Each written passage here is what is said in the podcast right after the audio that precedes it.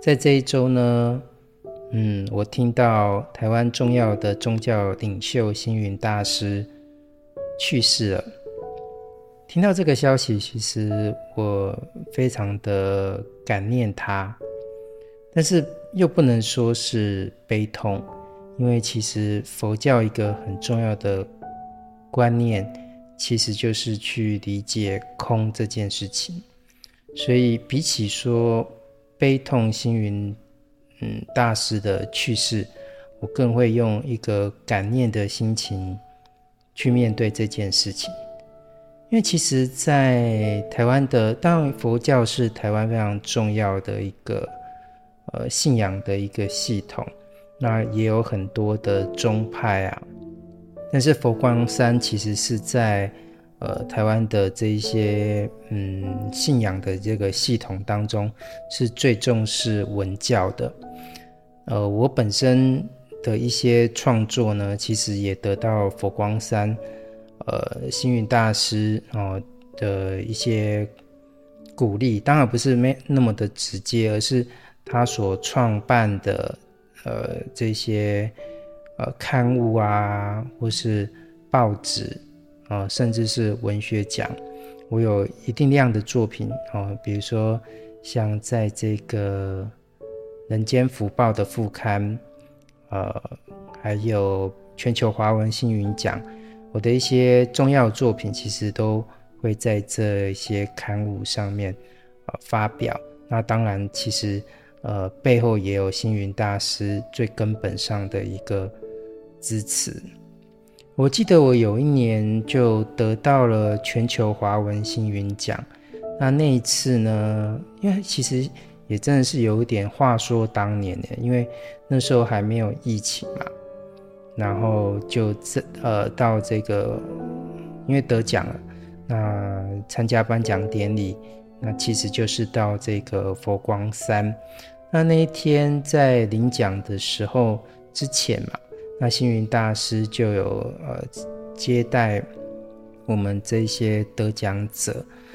呃，我就记得有一个年轻的得奖者，因为他妈妈也跟他一起去嘛，那。难得可以那么亲近这个星云大师，他就一直很鼓励他的呃年轻的孩子哦，多跟这个星云大师就是情谊啊、接近啊。其实这也是可以感觉到，就是呃父母对孩子的爱，总觉得好像哎亲近呃这些呃宗教的大师，好像有可能会得到呃什么样的福报或福祉啊。但是其实我们都知道，其实佛教，然后特别是星云大师他们这一系列的这个人间佛教的一个概念，其实没有那么崇尚哦这些神迹啊，或是一些传奇。那我就记得，呃，也是几年前吧，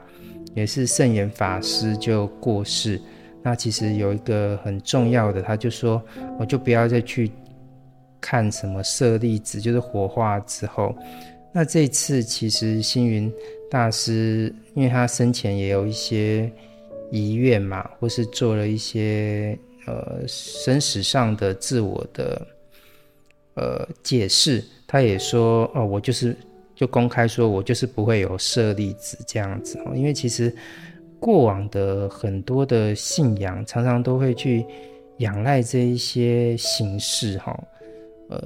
肉身的啊，或是种种的，那反而就会让宗教这件事情，特别是佛教，呃，有可能就比较偏离它原本本质上的一些意涵。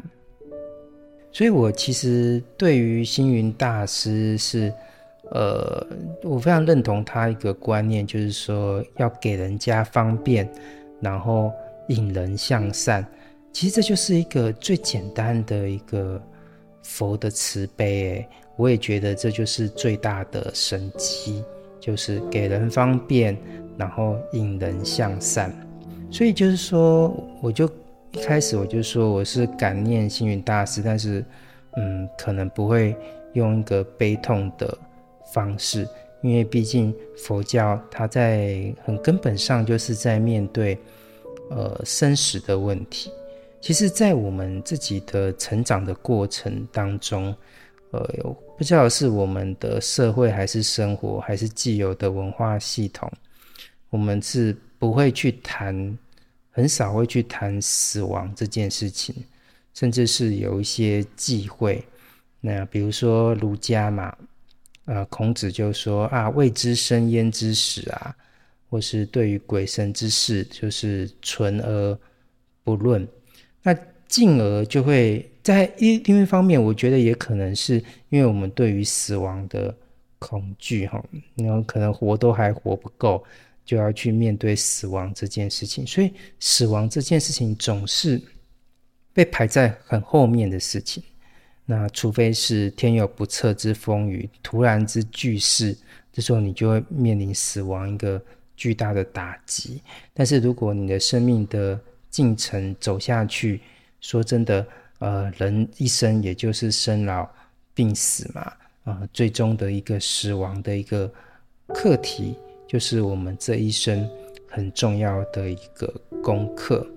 那其实呢，呃，在谈死亡的时候，它应对的就是存在的一个问题，在生死的两端当中，中间是一个很漫长的存在。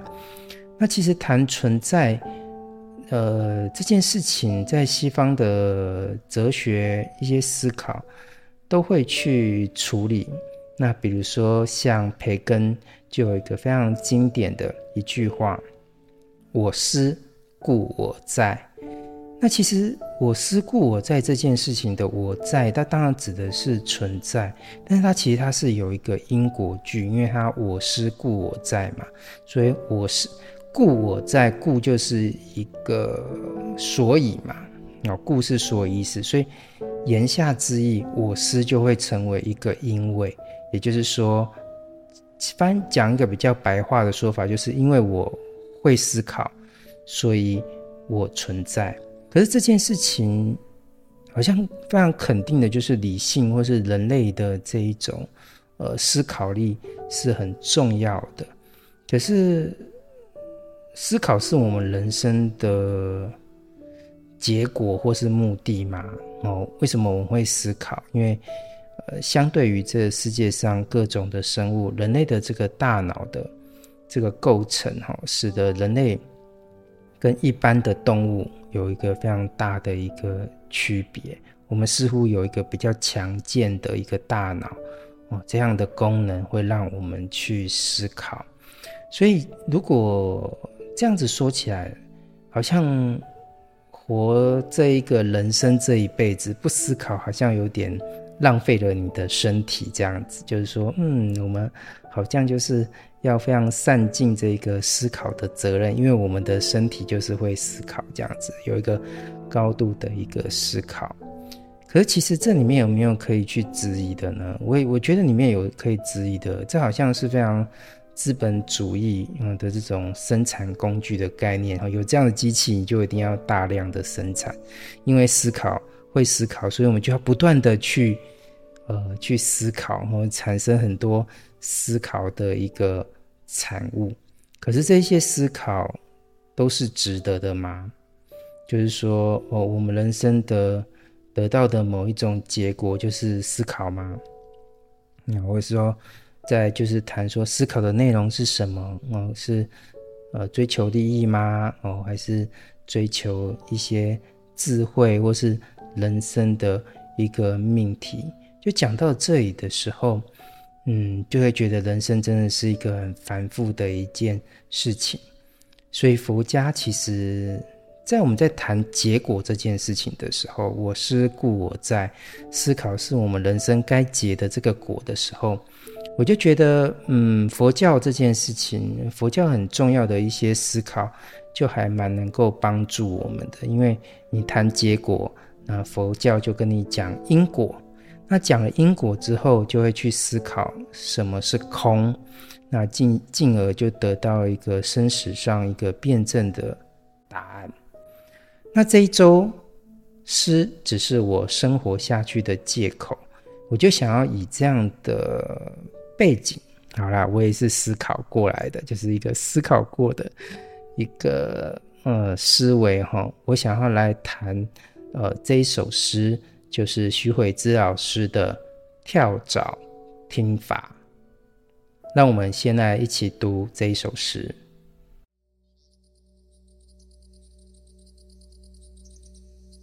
跳蚤听法，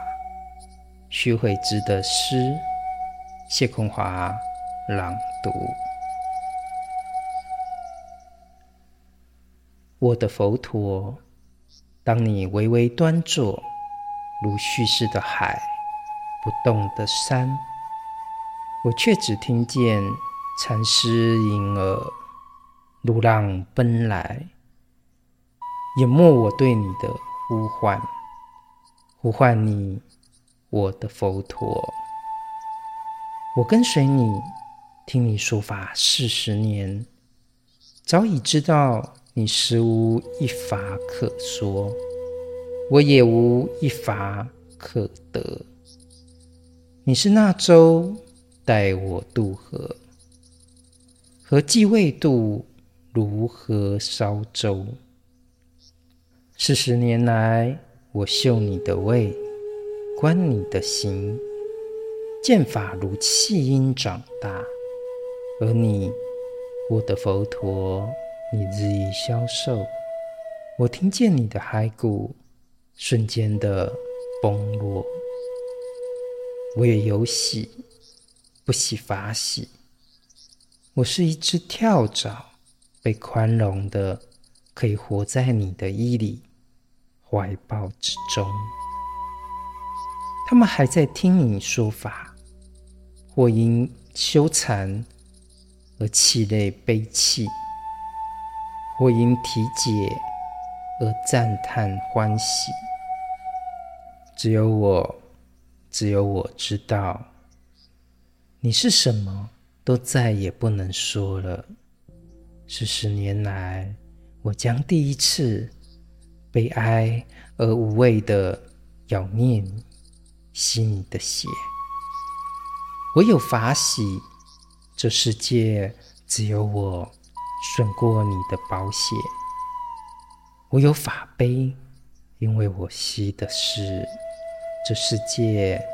最后一滴泪。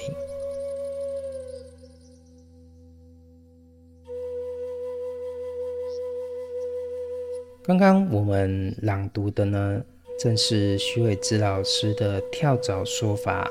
这一首诗。这首诗是从跳蚤的视角来看这个佛陀。那当然，这是一个很微末的，嗯，跳蚤，跳蚤非常小，非常微末的，要去看呃一个佛。那一般我们都会认为，嗯，佛陀是代表的是一种崇高的，所以它似乎有浅长的一个对比。但是用崇高去理解佛陀，其实某一种程度上也是着了一个名相。呃，就佛学的一个观念来说，嗯，诸法皆空，从崇高去理解佛陀这件事情，嗯、呃，如此的。小大之变，或者是微末与巨大之间的一个嗯辩解哦，或是观点，并不是呃这一首诗所要去凸显的。因为真正就跳蚤来看，呃，佛陀他是有情的。这个有情是什么呢？因为他寄生在这个佛陀的怀抱当中。而在这一首诗里面的第二段，他说：“我可以活在你的衣里、怀抱之中。”那这很表面的就是，嗯，佛陀因为慈悲为怀，所以呢，呃，关怀了、呃，包容了这一个跳蚤。但当然，这首诗并不是单纯如此的哈，它内在有一个潜藏的一个用点，也唯有把这个故事。啊，说了出来，我们才能够更能够深入看到这首诗所要表达的一些思考。这个故事是这样子的：关于跳蚤听法这件事，哈，呃，在很久很久以前，那好像在讲故事，很久很久以前，那佛陀呢就带着他的弟子，哈，阿罗汉，到这个印度的北边，那可能是弘法吧。那有一个施主呢，就非常乐意的想要供养他们，但是佛陀呢说：“嗯，我们只准留七天哦，七天之后我们一定得走。”可是到了第八天的时候，天气就变得有点糟了，嗯，似乎有点寸步难行。这时候，佛陀的弟子呢，嗯，就想说，那我去跟这个供养我们的施主商量一下好了，看可不可以就多住几天。可是没想到这个施主，诶，原本好好的就供养他们七天了，突然之间就态度就大所不同，啊，就拒绝。那佛弟子呢，就觉得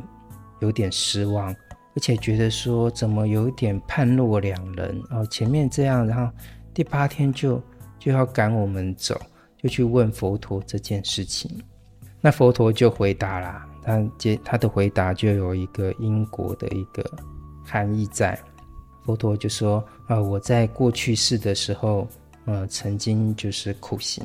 我是一个苦行者。那我在这个山洞禅修，那没有办法洗澡，那身体就有有异味，那以至于呢，身上呢就吸引了一个跳蚤，哦，跳到我身上，那非常痒，我没有办法休息嘛。但是我有慈悲心，嗯，我没有把它捏死，而是呢把衣服呢就全部脱掉，我就找到它，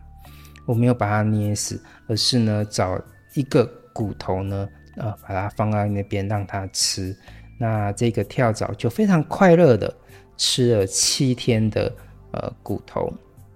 而我跟你说，现在供养我们的这个施主呢，其实在前世呢就是那一只跳蚤，所以呢我在前世供养他七天，如今这辈子呢他也会回报我，就是供养我七天，但是呢一天也不会多。那我们刚刚前面在谈我思故我在的时候，谈到的一件事情，就是说，哎，思考是我们人生的结果吗？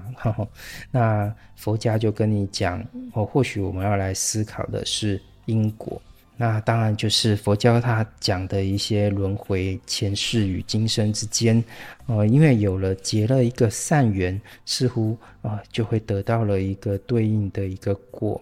那如果没有这一份缘分的话呢，似乎一切呢，似乎不会产生这样子哦，就是讲因果之事。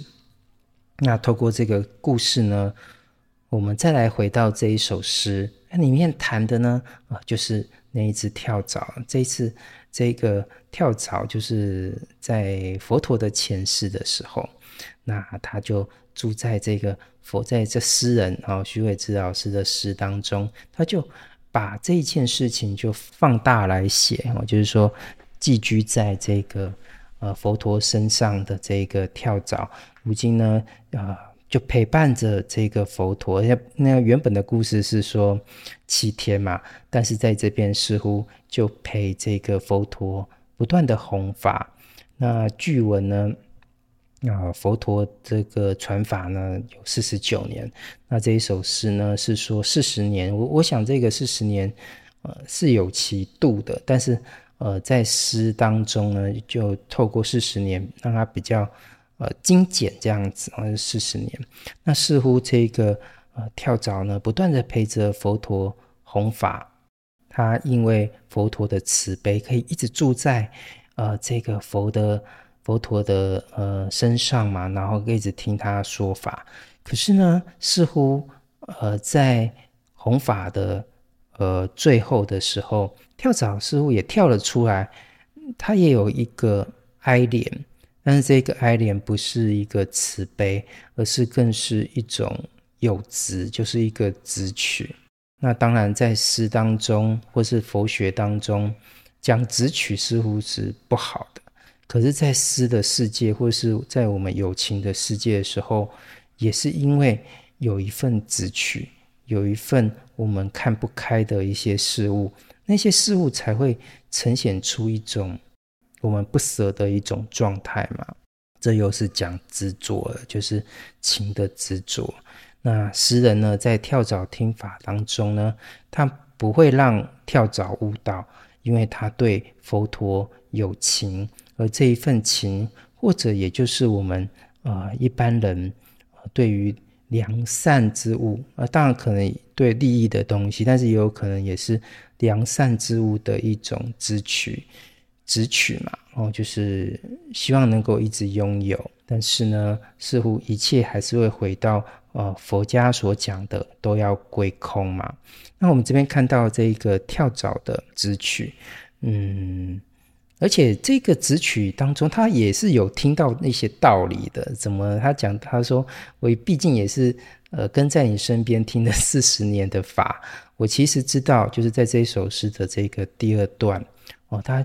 说只有我，只有我知道你是什么。”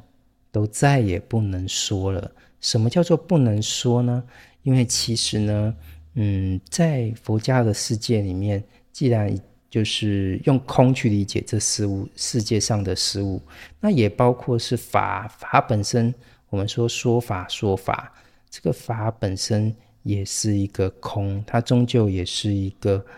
呃形名之物。但是这些形名之物，嗯，难道一切都要默然无言吗？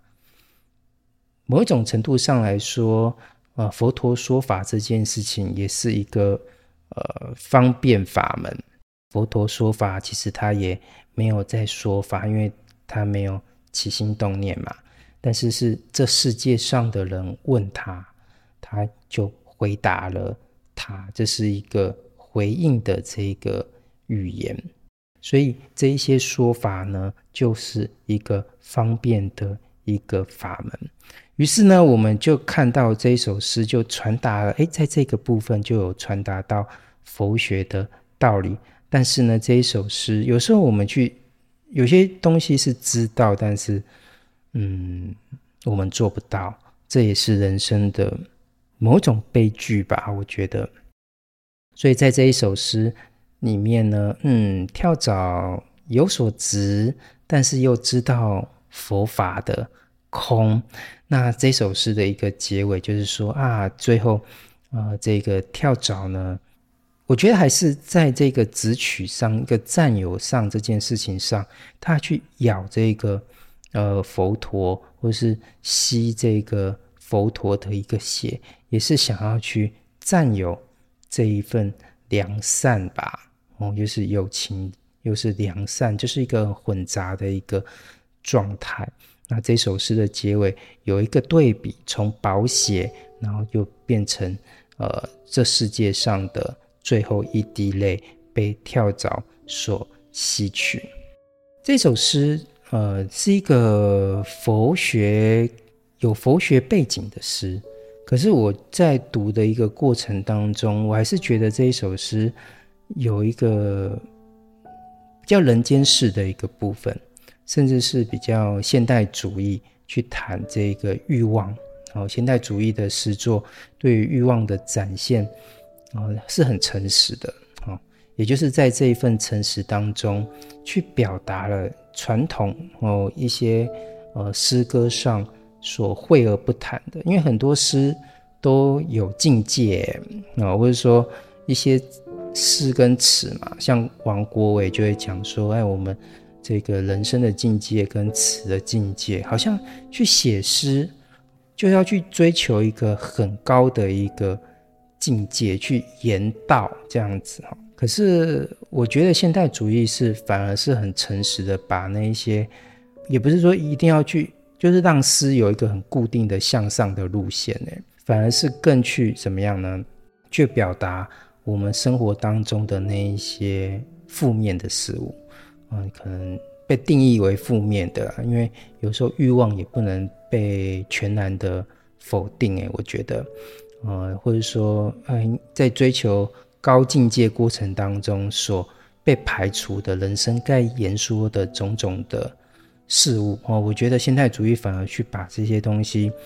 都重新的去把握了回来，而且在。这个现代城市文明当中，哦，不断的发展当中，就会有新的压抑或是欲望。所以我觉得这首诗也是透过这个跳蚤去把我们呃真正的人，然后就像我嗯在今天谈呃这一集的时候的开始，对于星云法师的呃离世，呃我有一个辩证说，嗯我是感念呃但是不悲痛，这样说起来似乎嗯就一般的世俗的看法上。又会觉得自己颇为无情，嗯，这里面就有很矛盾的地方啊。或许啊，呃，有些事情呢，嗯，可以换一点比较有趣的说法。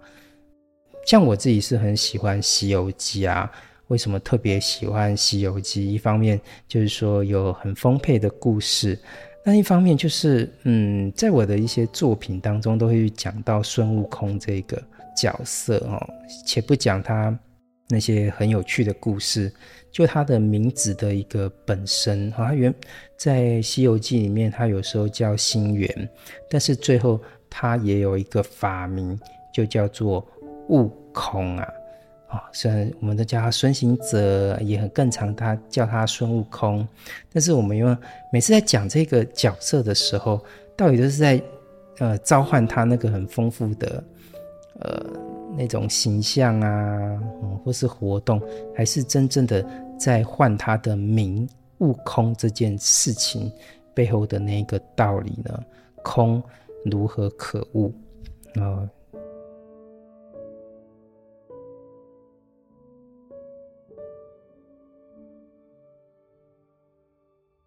那今天我们在谈这个这首诗的时候，就是许悔之老师的《跳蚤听法》这一首诗，也回应了，嗯，这周我们一起遭逢过的呃星云法师的故事。当然，许悔之老师也有一系列的以佛学为背景的一些诗作哈，而且也有一些西藏风情的作品，呃，或许大家有机会。也可以继续再找来读读看。许悔之跳蚤听法，这是我们在二零二三年二月的第二周，诗只是我生活下去的借口，跟大家分享的诗。下一周我们会遇到什么诗呢？连我也非常期待。